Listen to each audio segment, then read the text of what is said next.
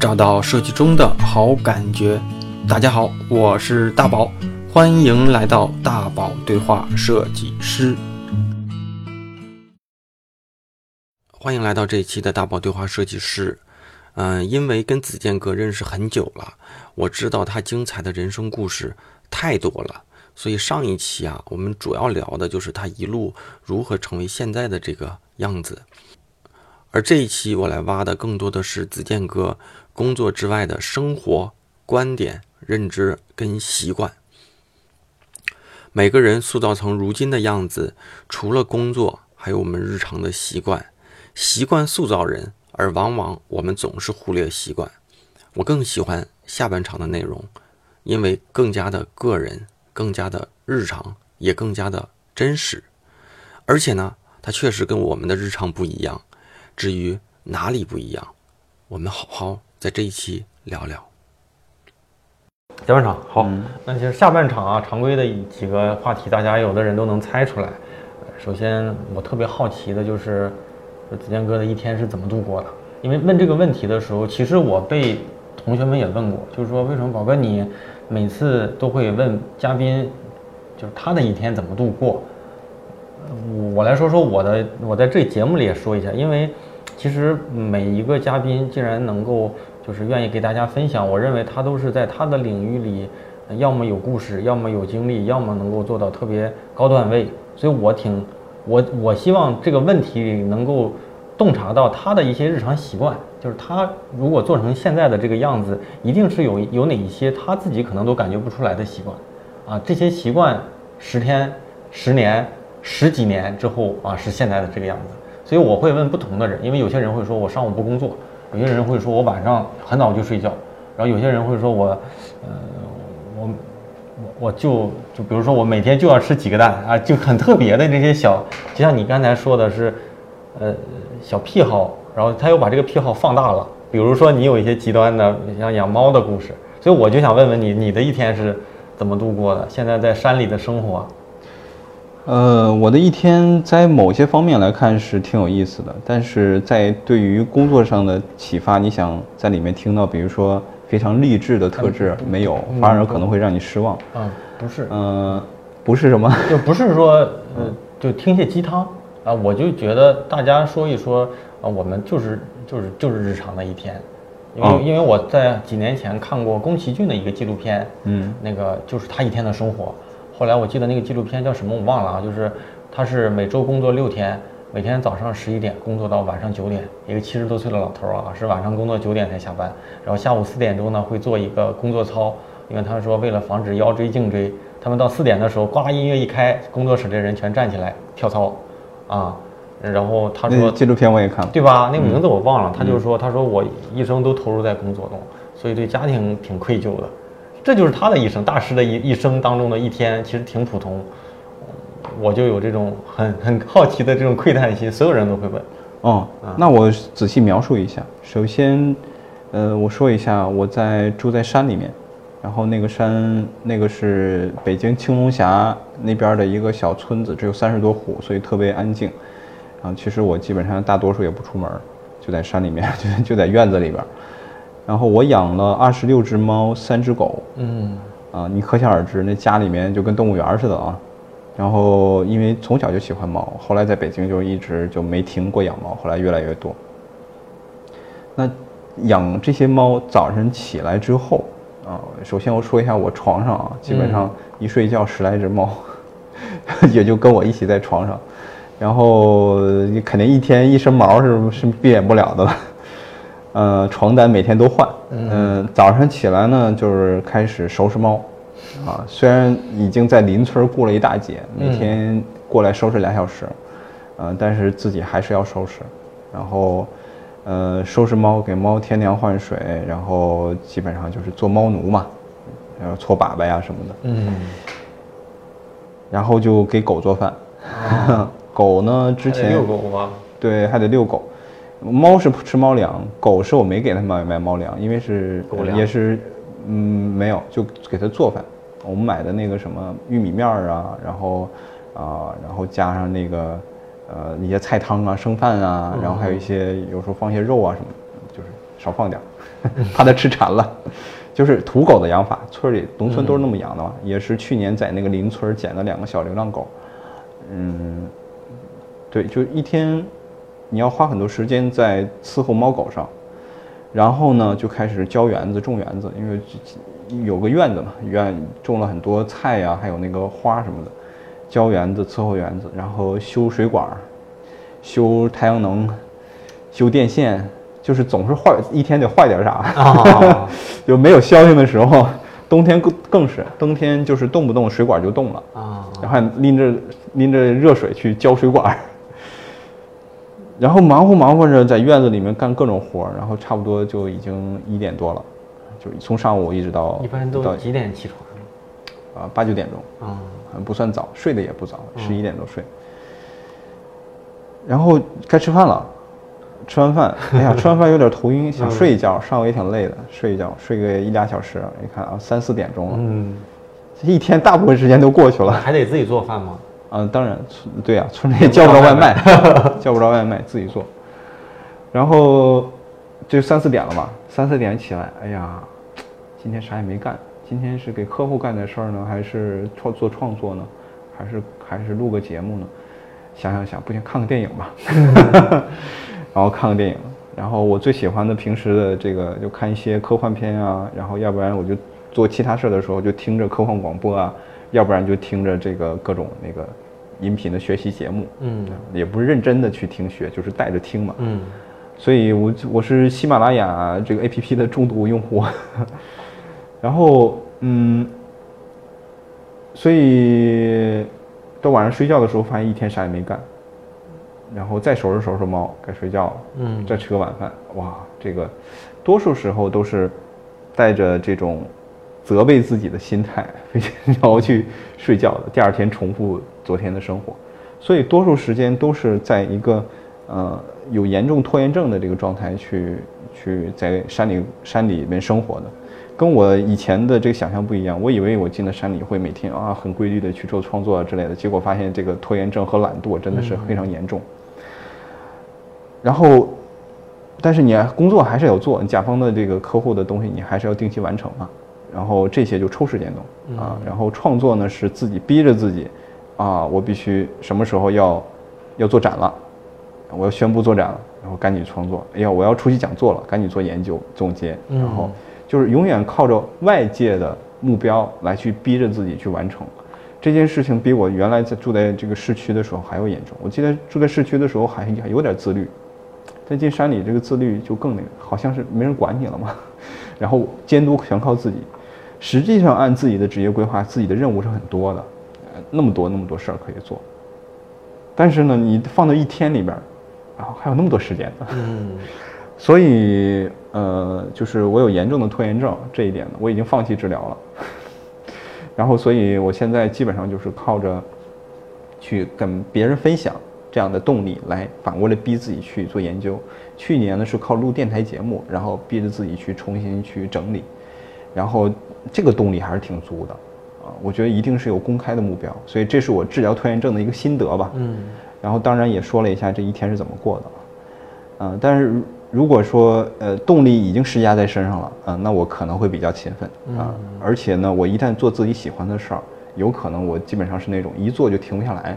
一直能做到后半夜，嗯，比如说我这会儿在做创作，要不然我就是因为懒不轻易的做，要不然一做根本就停不下来，累到自己都快昏了，嗯，还是停不下来，还在那玩呢，哇，我说这个极端呢，然后所以有的时候我觉得自己就差一开始，一开始就就进去了，嗯，那是因为那是一个自己喜欢的事儿嘛，啊，所以它有两面性，我可能这跟个人的特质有关系，嗯。嗯，就是你需要有一个。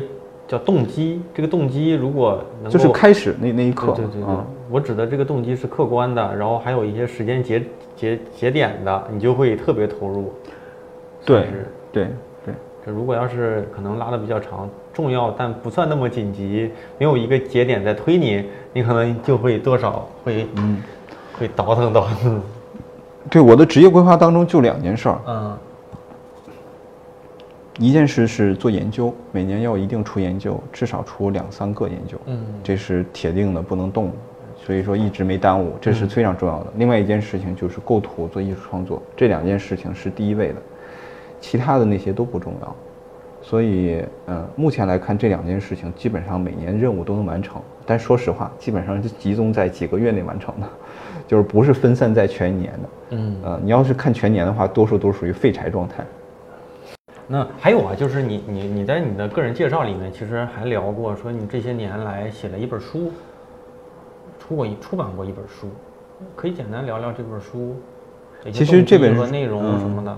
对这本书已经没什么可聊的了。第一，它是出版了，已经呃一二年出的，到现在七年了。七年了。七年的前的东西，就是呃刚好是在我就是学习的高峰期，也就是出完这书，我就已经迅速的进步了。然后到现在七年的时间，我回头再看这本书里面大量的观点和知识都落后了。嗯，那是因为我进步了嘛，成长了。嗯，所以我觉得当时出书是一个非常意外的一个结果，因为。嗯，当时对一个叫江其平老师，他的这个新经济学特别感兴趣，然后看了他的书啊，觉得特别过瘾，就是聊得特别明白的一个人。然后托了当时就是商务印书馆的那个呃编辑，我说你要是有机会的话，约一下，约一下这老师，还真上心了，给我约上了。然后本来这老师说就一个小时，结果这老师呢聊上瘾了，把后面的活动也推了，然后跟我聊了四个小时。啊，那个就最后是一。本书，呃，聊了四个小时之后，就是他那个老师当时在那个商务艺术馆也策划了一个系列的书，他说就就邀请我说，那能不能就我们对话，然后你是站在设计师的角度上，他站在新经济学角度上，然后来去出本书。当时我觉得我是个毛头小伙子，也没有啥资历，怎么可能呢？然后再后来想想，哎呀，这是个多大的机会，因为没再没有什么机会能跟那个老师再聊天了。然后我跟我的合伙人就商量，要不我们。答应他，我原来可能他就是客气一句话，然后他会为了这句话而后悔的。然后再后来我就嗯就主动去去问这件事儿了，然后最后还真成了。然后我们去昌平的一个一个一个地方住了两天，然后我们提前准备了一个多月对聊的内容，现场聊，然后打字在那记录。聊完之后，记录了海量的资料，然后这个资料回来之后，我们又编辑了一个多月，然后就书就出版了。其实是非常的潦草的，等于说榨干了当时我们所有的学学的知识，也是我觉得比较浅。那现在再出书可能完全不一样了。然后去年呢，我录了一年的这个电台节目，然后也是重新读这个书，在读的过程当中，我发现有大量的东西是落后的，然后我就边读边改。边读边补充，所以我没觉得你那个节目里跟书有多大重合。我觉得很多都是时下很流行的、很主流的一些思考方法。因为书这本书呢叫《设计信仰》，嗯，然后大家可以搜一下这本书，我也有。所以这那个你当时也说，你说你会把那本书啊做成节目，但是我觉得里面重叠的东西也没有那么多，有一半重叠吧，对吧？啊，所以我觉得没觉得，我觉得那那节目我其实也听。嗯，然后我们的风格不一样，那个节目更像是一个，我觉得是一个设计课程，而且是免费的。对，它是有点像设计课程，嗯，基本上比较生涩，我读的也不是像现在这么聊天这么轻松，呃，所以如果你是对这个设计有非常强的这个学习欲望的话，会去会去能听得下去。在网上还有吗？呃，当然有，所以如果是呃。就是那种你想听娱乐节目，那这是听不下去的啊。那个书你根本就听不下去，而且有些人试过说自己讲的那么差，我 不是这样，我觉得不是这样的。有，嗯，有些人当催眠节目听。我没有，因为我，但是我我确实不是每期都听。你更新的时候，因为朋友圈里会有通知转嘛，就我听有一些观点，或者是比如说，我记得你聊过，嗯，怎么理解设计，好像。就这个课题，聊太多了，六十多期。对，所以那里面好多东西，你一讲就就会发现，你你的那个呃，就是表达的方式有洞见，也挺深刻。就跟就比如说一个初级设计师来聊设计，啊，一个资深设计师来聊设计，和和你来聊设计，可能都会说你怎么理解设计。但是我当时就说，哎呀，说的这个观点，哎，挺特别。当时我是我是觉得是这样的，但是里面确实有很多专业性的东西。专业性的东西，它肯定就没有听着那么好有趣嘛。对你得边听边做笔记，嗯，然后才能捋清楚。但是我怎么记得喜马拉雅你那个完结之后就没了？第一季完结了，第一季完结了。能搜到吗？还能，当然能。啊，那就搜什么？你在这里说说。搜“创研说创研说，创造的创，研究的研，”啊，说法的说话的说啊，说话的说啊。呃，第一季做了六十多期，六十六期，然后其中有四五个那个直播，就我跟我的那个合伙人两个人在聊天嘛。嗯，嗯，然后呢，基本上是一七年之前的东西。那你工作之外，就是有没有什么爱好？呃，刚才也说了爱好挺多的啊，我非常喜欢科幻，我所以我就之前我说了，我找到了我两个特质，一个是画思维导图、脑图，一个是构图，这两个都被我规划在个人的这个职业里面了。另外一个爱好我一直没找到出口，但是确实非常喜爱，而且占用每天很多时间，就是喜欢科幻，嗯，而且喜欢那种星空大海的科幻，嗯，就是，嗯，我曾经设想是不是写本写本那个科幻小说，但是文笔不好嘛，就是想写那种纪年体，就是今年发生什么，明年发生什么，流水账似的，呃，然后里面包含了一些对历史像教科书一样描述的那种故事，那种科幻，然后就是大历史观的科幻，实际上是叫做未来史，就是你描述的实际上是未来的历史嘛，然后把你的这个对于科幻的想象都放在里面，啊，这个我挺挺着迷的，嗯，这个是非常明显的。然后其他爱好其实也还有，但是没有这个明显。就是养猫也算是一个爱好哈。哦，养猫那更明显了。这都不用提了对对 对，都已经潜移默化了。对，那那你刚才也说科幻啊，包括说你说你读书的一些习惯，这个节目里比较传统的问题就是有没有对你影响比较大的书，或者是电影，或者是书和电影，可以给大家分享一下吗？嗯，我不知道这个书和电影影响对我影响的是什么啊，只是我个人很喜欢。嗯那书肯定是首推《音译礼赞嗯，》，《音译礼赞》。这我还真不知道。嗯，他是一个日本的美学大师吧，就文学大师，他写的一个关于日常生活小故事，然后来描述中西，就是日西，日本和西方美感的这种对比。嗯然后里边没有任何理论性的东西，通过故事你就哇能感受到那种美，这是没有办法去用语言去形容的。嗯，当然 还是就是读小说的时候你自己的想象嘛，读那个那些散文，你自己把它想象的时候，可能引发了当人性当中共鸣的那部分，那个真的是读来特别好。据说也是对日本很多设计师影响很大，尤其是建筑设计师影响非常深远的一本书，嗯就是阐释日本美学是什么。那其实中国也面临这个问题，就是呃，我们作为设计师，我们要表现的美感到底是要学人家的，还是要表现自己的？嗯那自己的又是啥？这个是啥？咱又不能看古书，也不能看理论，那没有办法理解，就缺少一些通过故事去把它立体的感受出来，因为这些故事是能够设计师是可以感同身受的，然后把它通过设计表现出来。但如果你说理论的话，就僵化了，就没有办法说理论。所以中国缺少这种对于中国传统美学的通过故事去讲述传统美学的一些书籍。嗯我觉得这本书就非常非常的重要啊、呃当然，我们可以去读那本书，体会一下东方美。我们把西日本的美也归为东方吧，所以我们有共同的这个审美倾向，也可以作为一个间接的参考。嗯、所以这本书其实我喜欢，我也觉得它很重要。嗯，哪几个字儿？我我也记音译礼赞，那个意字很难打，我也写不出来。就是你能够那个音是哪个音乐的音？音是阴阴阴凉的阴，哎呦我天！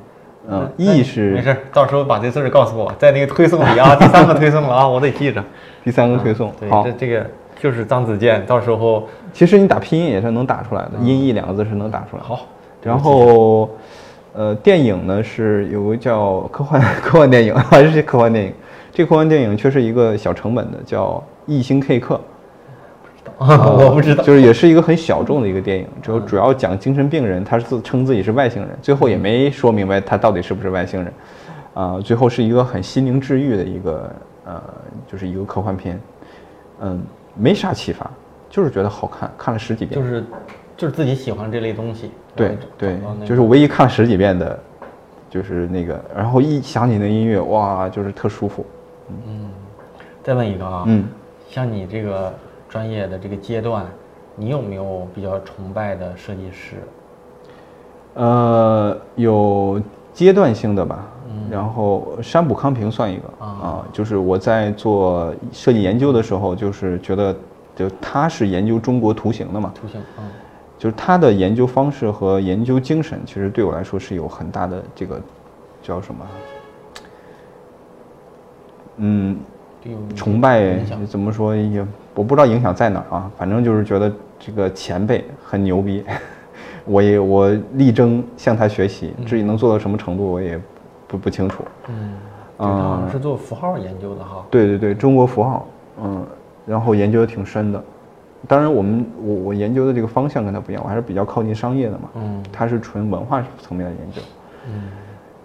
然后另外一位就是田中一光，田中一光实际上是我当年在做那个十二年规划的时候的一个主要的偶像，而且我觉得他是一个，嗯，理性占百分之五十，感性占百分之五十的这种设计师，非常均衡，在设计师里面非常少见。设计师基本上要不然就是特别理性，嗯，特别感性特别多，要不然就特别理性。但是互联网设计师有很多，比如交互设计师这边就是靠纯理性思维。哦，对，那应该还是有的。嗯，就是说这个有些设计师偏理性，有些设计师偏感性。嗯，但是田中一光就是基本上，我觉得大家认可他就是一半对一半的，非常均衡的。嗯，这个他理性上就是表现在他去组织的良品计划，然后最后成为无印良品，也组织了协会，然后做了很多这个公益性的事情。就是这些东西，他规划的非常理性，然后感性呢，他同时作品又像一个艺术家，他用拼贴的方式在做设计，他可以完全不用电脑，只是一杯一堆这个彩色的纸，然后剪成各种形状，然后拼成自己的创作，也很像艺术家的方式，所以他是一个嗯，就各占百分之五十，然后也很有思想，嗯，所以这个是一个非常非常完美的偶像，而且一辈子没结婚，天中一光。对，哦，这就是这种偶像，那就是他很神圣嘛，连结婚都不结了，就神圣到底儿了。也可能是就是单身没找到。我当时认为呢，他是就是因为工作啊，就就是把爱自己的生命都放在工作上。嗯。然后这个详细咱就不提了。然后主要是，呃，他的这种各百分之五十。使得我的这个职业规划也是规划了各百分之五十，就是六年做，呃，就是提升理性，六年提升感性。但实际上我还是一个理性的人，我连做创作也偏理性，这个改不了。但是提高审美这事儿，反正就规划了六加六，六加六就比较均衡了。嗯嗯。其实你刚才一直说自己的这个几年的计划，几年的计划哈，然后嗯，包括说你要做一辈子的设计师。其实我想听听你来说，你你你你自己亲口来说说，就是你怎么去理解这一辈子设计师的这样一个，就是这样的一个职业。比如说你七十岁、八十岁，怎么样去实践这个职业上要做的这些事情？嗯，这个不用太过多的去规划的特别仔细。我现在职业规划也是，呃，只做到了六年结结束之后，然后再加上六年，也就是。我四年之后呢，我会搬去云南定居，然后这事儿已经定下来了。到时候我会开着房车，带着我的二十多只猫和三只狗，然后开一个多月去开到那个，开到云南，然后会提前两年去那边看院子，买个小产权的院子，然后装修个一两年，然后就搬过去在那边定居。然后接下来在那边也继续进行艺术创作，继续进行，然后接南方的这个客户来去呃做，嗯，再往后。就没有特别具体的目标了，因为如果你接近五十的时候，你的生活状态应该是不一样的。那个时候其实有很多国内外的设计师已经给出人生的示范了，就是他们要不然就是开始做学问、写书，要不然去学校做教授啊。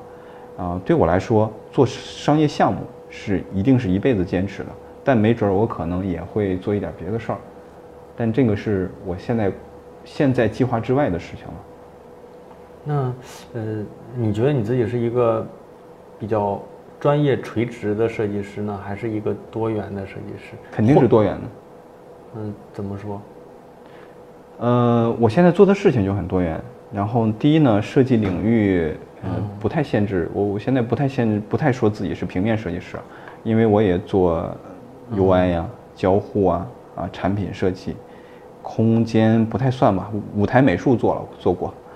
然后都想涉猎，嗯，然后现在也在做装置，做这个动态影像，啊，这是我艺术创作当中的内容嘛，反正啥都做。嗯其实这个分出各种手段，这是后来工业化社会才有的。当你回归到自由职业的时候，你就更多的只是想用这样的形式来表达自己，然后或者是你能做这些，你就就去接这样的活儿。呃，跟甲方跟创业，就我的这个甲方，因为是创业公司嘛，创业公司更是不太分了。也许这快文公司就五个人，嗯一个人身兼十个职，就他也不是特别分。那越大的公司，它分工越明确；其实越小的公司，它越综合。嗯那我给小公司干活的时候，我也不太分自己具体会我多做一点儿，少做一点儿，或者是我这个领域，只要我力所能及的，我都会做。然后我不力所能及的，并且很重要的，我会帮他找第三方来去解决，然后并且帮他去把关。所以对于小公司来说，其实更像是就是嗯比较综合一点。那对我来说，我也希望做的综合一点，而且我现在还在做调研，然后在学习心理咨询，然后做这个咨询报告，啊，这些都在做嘛，这算跨界吧？嗯，但是你觉得，呃，这种设计师的成长路径里是做越往上做越跨界越多元，还是扎根一条往往深了走？嗯是说呃，越往跨界越多元，这事儿是肯定的，就是这个也是现在目前大家已经是一致认可的了。至于你说的那个呃扎根的去做，那个得看你的定义是什么，就是你的定义是什么呢？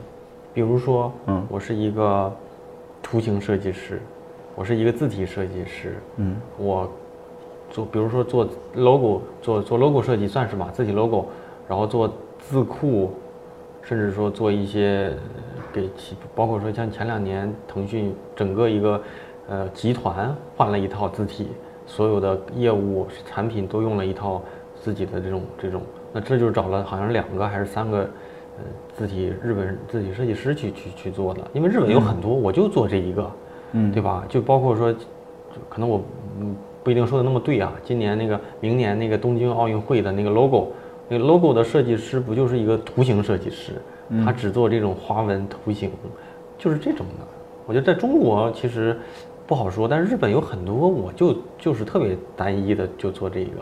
哦，啊，你那你这个定义跟我说的跨界根本就不冲突。我给你举个例子啊，嗯。以前我在一个叫《青年视觉》的杂志里面看到一篇文章，嗯。有一个欧美的女设计师，她只用缝纫机，然后用缝纫机的线去缝出图案来，这就是她的设计。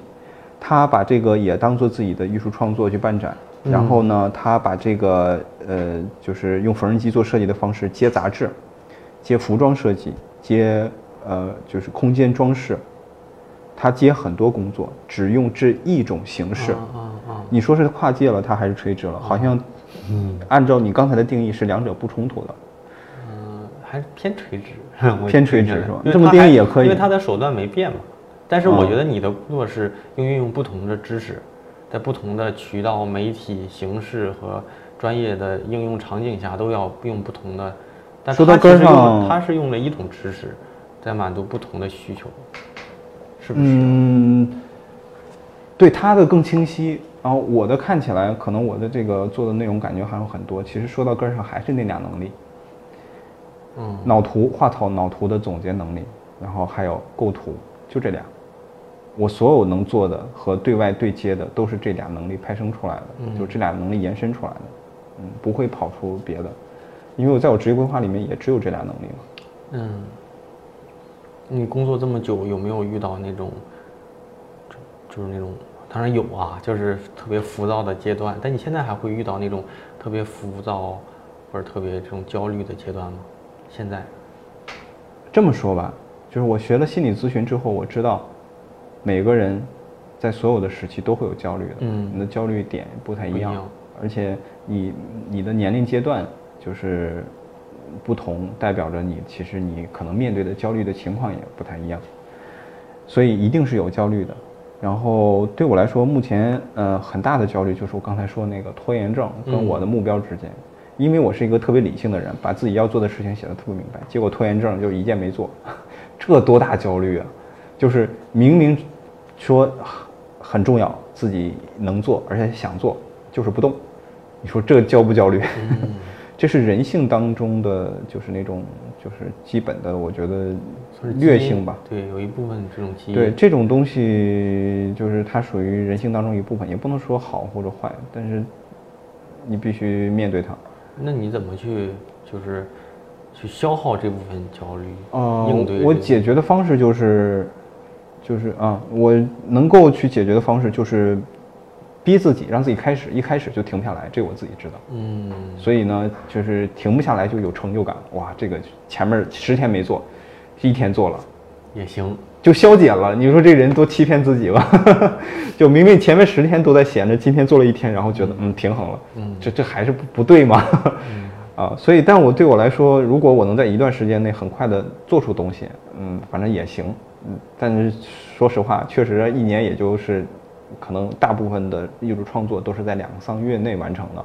然后剩下的时间还是在懒惰的时间，但是你还在做各种，就是你有各种理由，只要稍微找一个理由你就不做了，所以这个是很大的焦虑，这个是日常焦虑。呃，那还有很多，比如说你作为自由职业，你必须要考虑自己的长期生存保障的问题，然后，所以这这几年呢，就我也在呃不拒绝拿一些公司的股份。那现在就是我有三家公司有这个是个小股东，很小的股份，百分之二到百分之五。呃，但是创业公司很容易就死掉了，所以它保障还是 保障还是很渺茫，而且它这些所谓的股份得上市之后，上市之后可能才会有价值，嗯所以对我来说也是不如保险来的那个什么，所以呃，我觉得以后我得花大量的钱去买商业保险，然后这是一个长期保障的，这是很焦虑的，这个焦虑是自由职业都要焦虑，就是你没有一个长期稳定的一个工作，你今天干活就有钱，明天干活就没有钱，你要是明年生病了，那你就没有钱了。这个让我啊这个就很现实啊，这所有自由职业都这样。对，这个让我想到，就是现在很热的这种自媒体，嗯啊，看人家推一篇文章，发一个东西多少万多少万，但是没有这些商业项目来找他们做投放的时候，他们其实也挺焦虑。就外人看着很风光，他们自己知道这种焦虑。比如说什么李佳琦那个，呃，说月入八十万，但是但是又不是天天这样，啊 对不对？哦，对不对？其实是会遇到这种问题。嗯，然后对，就是这个是每个人面对不自己不同阶段的焦虑，嗯、太多了。我觉得你要说焦虑的话，人生就是这样。然后还有比如说，我现在发现我已经三十八了，马上四十了，但是我跟父母的关系还没有完没有和解，就是呃还不是那么亲密。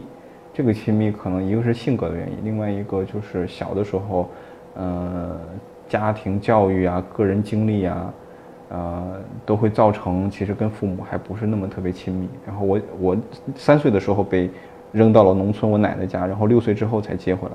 而我学了心理咨询咨询之后，知道零到六岁是形成人格的这个阶段，刚好跟父亲建立关系的阶段，就是那个阶段不在不在父亲身边，嗯、等等等等，这都需要解决的问题。今年我也在尝试解决这个原生家庭的问题。这个是主要还是化解自己内心的僵硬，啊、因为因为这样的就是人生经历，使得我个人的性格都会偏执。然后我当学了心理咨询之后，觉得知道自己这个叫异形人格，就是超我特别大，就是那个理想的自我特别大，然后那个感情的自我、本能的自我特别小，啊，那你就是造成这个人很僵、很硬，不近人情味儿，是很偏执，这不就是我吗？乔布就斯也这样。呃，对，那得有他得很很有才华才行。就是说，这种性格它既会成全你的事业，但是有可能是让你的亲情关系、朋友关系变得很不好。嗯呃，就我就是典型的这个这种这个这种异性人格。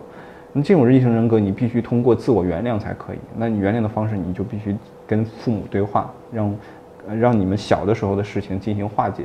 但是，这个我已经说到心理咨询的具体方式了。我现在正在也在解决这个问题，因为父母的身体逐渐的，他们逐渐变老了，身体也慢慢肯定会变得越来越差。那你现在不和解，你都四十了，你已经慢慢变老了，所以这个和解对我来说也是一种焦虑，而这种这是一个大问题，它还不是一个小问题，不是马上就能解决的问题。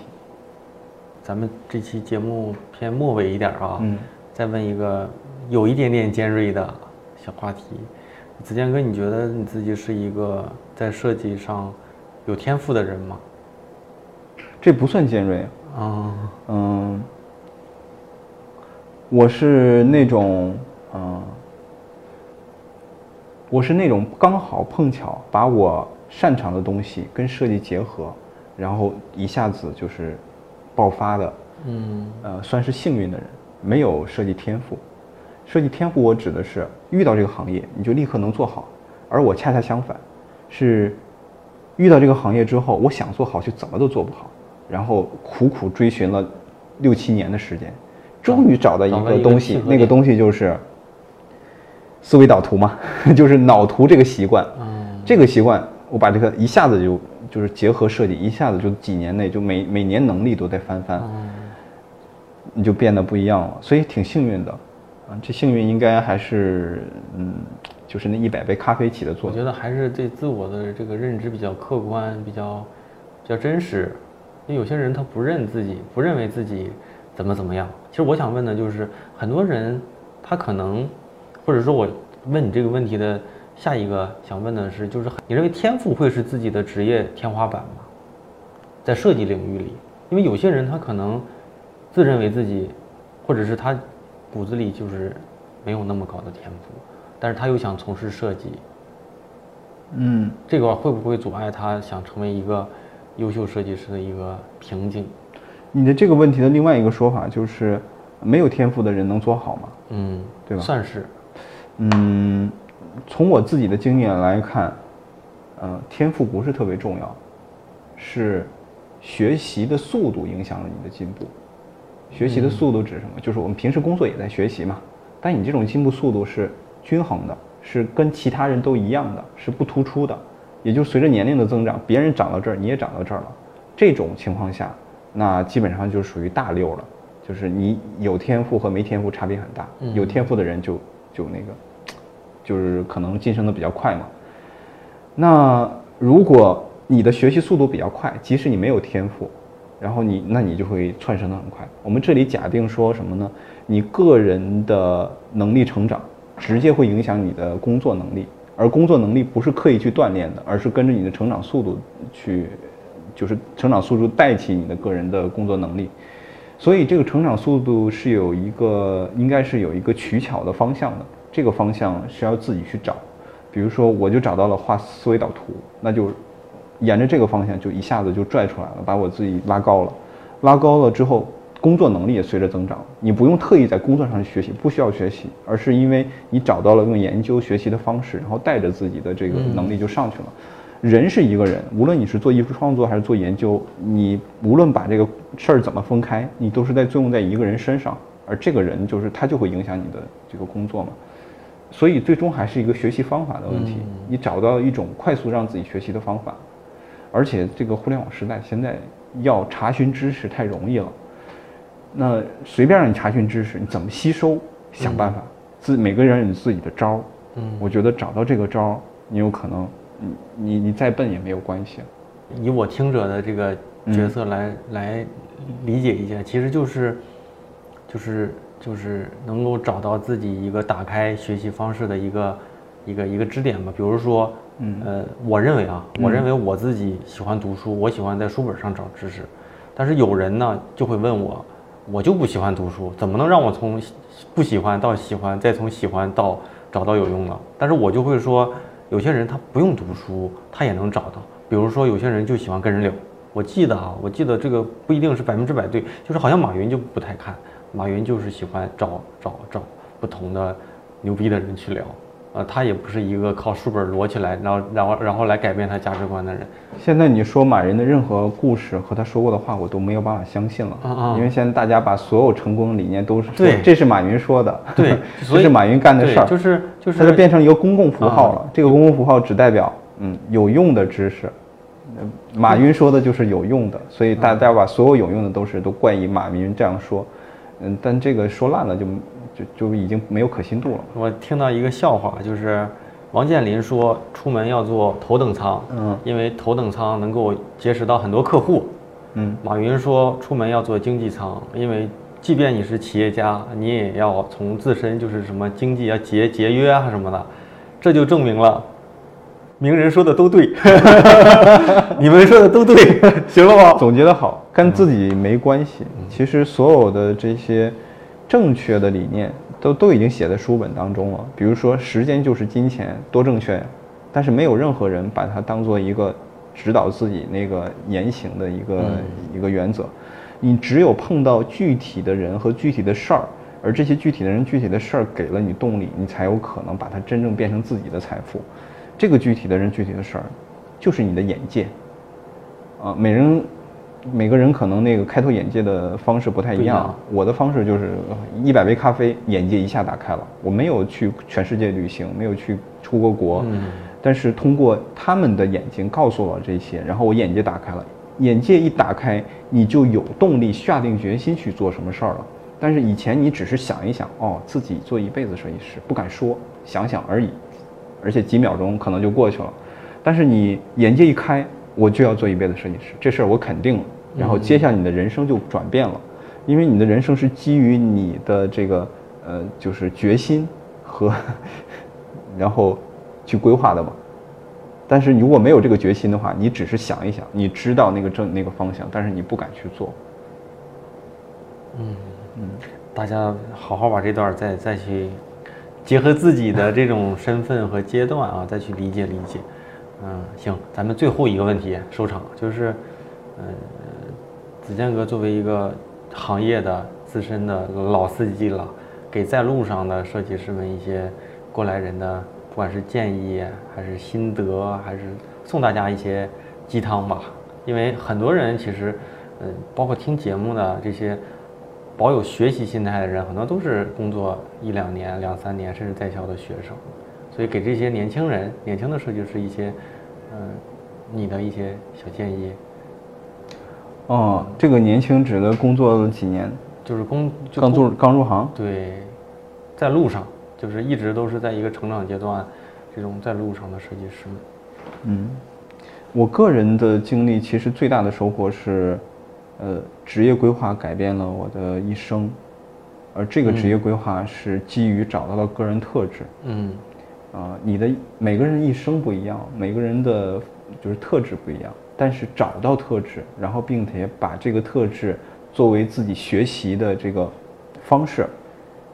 嗯，是完全可以去，就大家都可以去做的，你也可以做，别人也可以做，所有初学者也都可以做，而且越早做越好，这就是职业规划。职业规划不是对于你今天去哪个公司，明年去哪个公司的这种所谓的职业规划，而是你个人成长模式的规划和社交关系之间关系的规划，就俩，个人成长方式和社交关系，这两个有具体的目标，并且分解到接下来的几年的时间。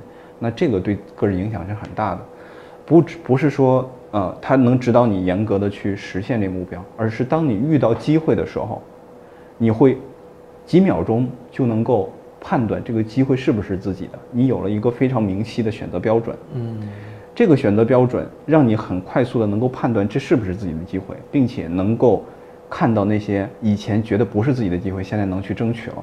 这一点其实影响我们的日常。啊，有些人觉得可能职业规划做完了，我可能也没有这个能力去坚持。没关系，你先做，你做好了之后，以后可以去变动。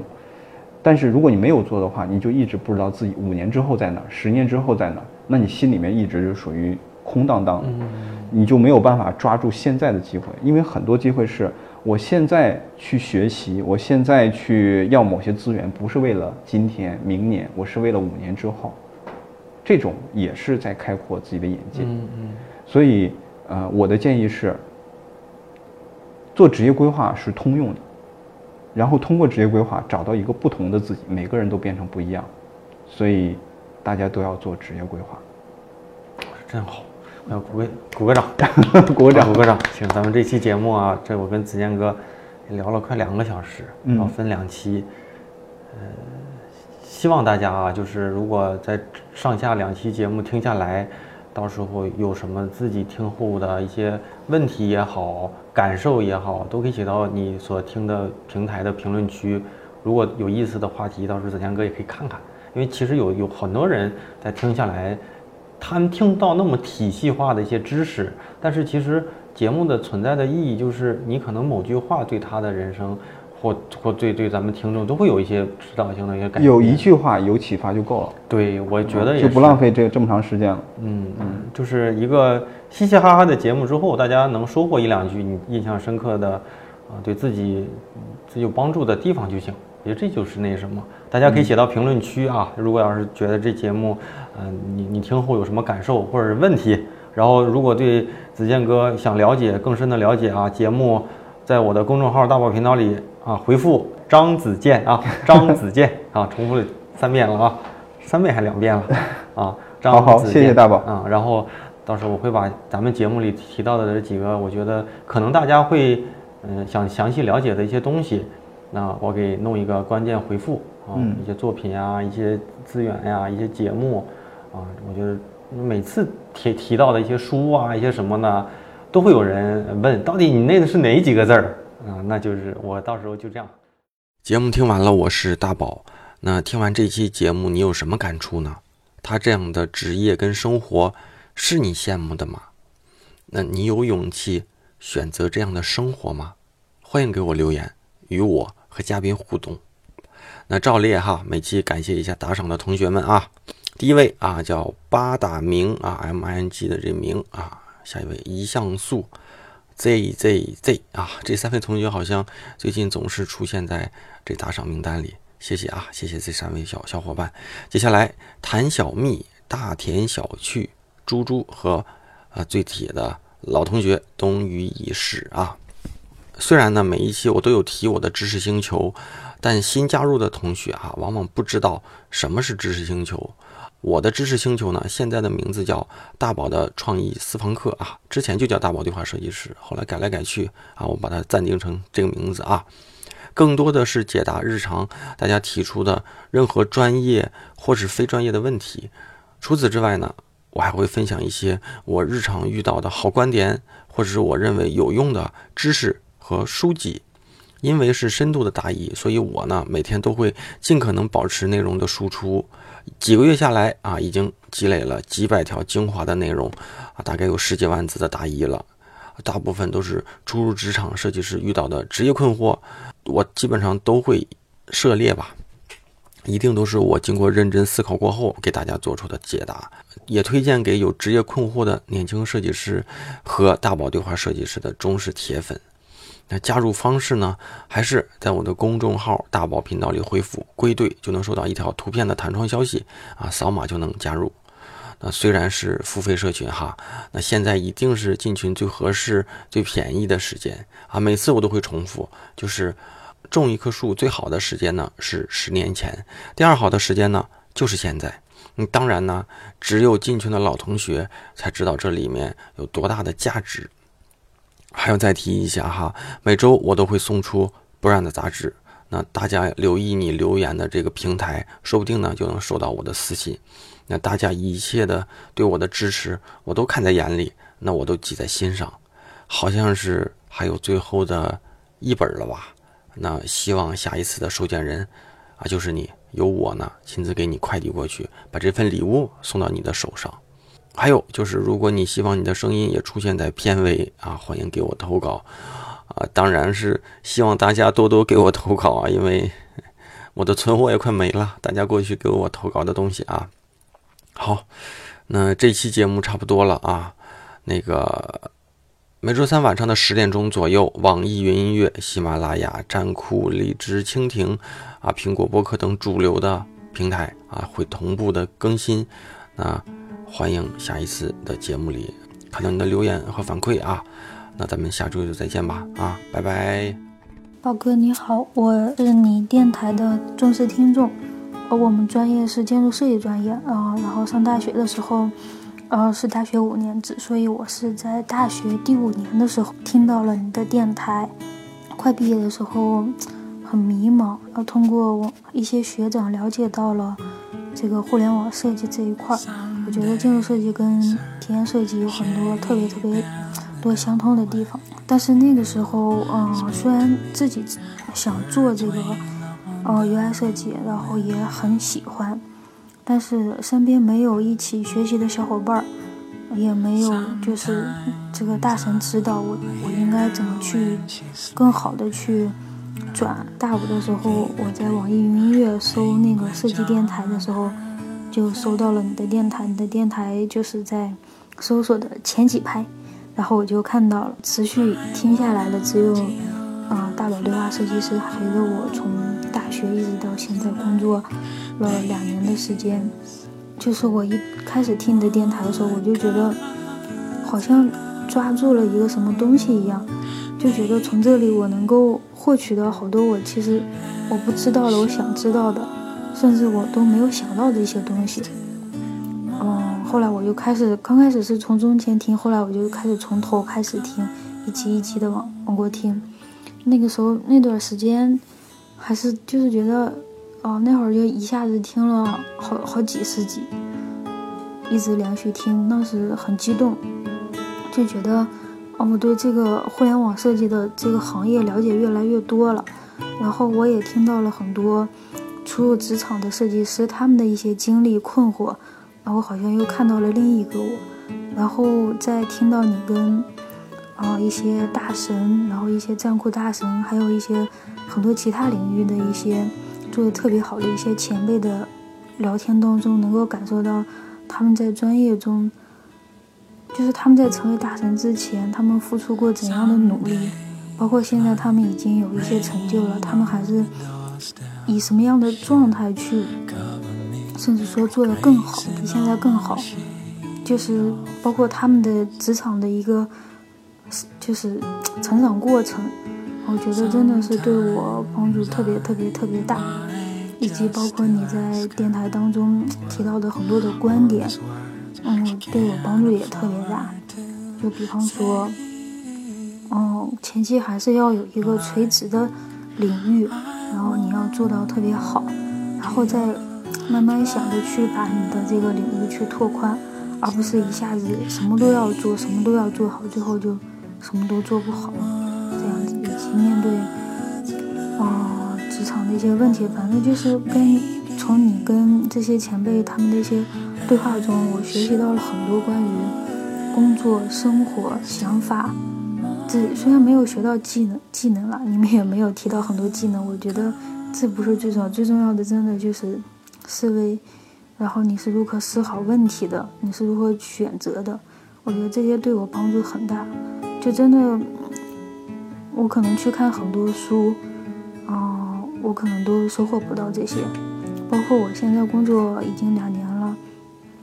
在工作中接触到一些设计的设计师，可能跟他们沟通也不会沟通到这些，所以我觉得，嗯，我觉得你这个电台就像我的一个，就是一个职场的一个指路的明灯一样，然后不断的就是摆正我的这个职业发展，然后生活的一个方向。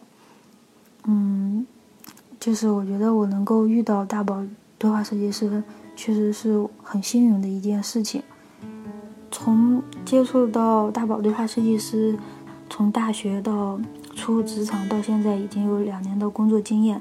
然后宝哥的电台一直在陪伴着我成长，然后不断的，嗯，给我们就是说带来这么多又好，然后又激动人心的内容的时候，我觉得就像一个老朋友一样，他一直在陪伴着你。然后不断的给你输出一些特别有价值、有意义的内容。我第一份工作是一个创业公司，我当时创业公司，啊虽然比较小，但是做的很开心，然后自己也学了很多东西。但是，呃，半年之后嘛，然后他就最后经济还是运行不下去，最后就倒闭了。然后我找第二份工作的时候，看到宝哥在朋友圈发那个招聘信息，我当时就给宝哥投了这个简历。然后宝哥就推我去面试了，然后当时去面试，第一次见到宝哥，内心真的是特别的激动啊！就是自己天天听电台的这个另外一端的这个人就在我面前。当时，啊，我在那个门口等你接我的时候，我就啊还有点小紧张。当时见到你的时候，因为嗯一直觉得你是比较严肃的一个人，当时见到你觉得。哎，就跟你，特别是跟你面试开始聊天的时候，觉得你还是挺温和的。我也不知道还是你故意表现的很温和呢。嗯，反正还好吧。然后就觉得你特别瘦，然后身材特别好，当时其实特别想跟你合影来着，但是面到最后一个面试官，然后他就要带着我下楼了。最后因为我你是我的，我就是你是第一面面的我嘛，然后最后一个面试官面完，我们就他就把我直接送到送到楼下了，我就没有有机会跟你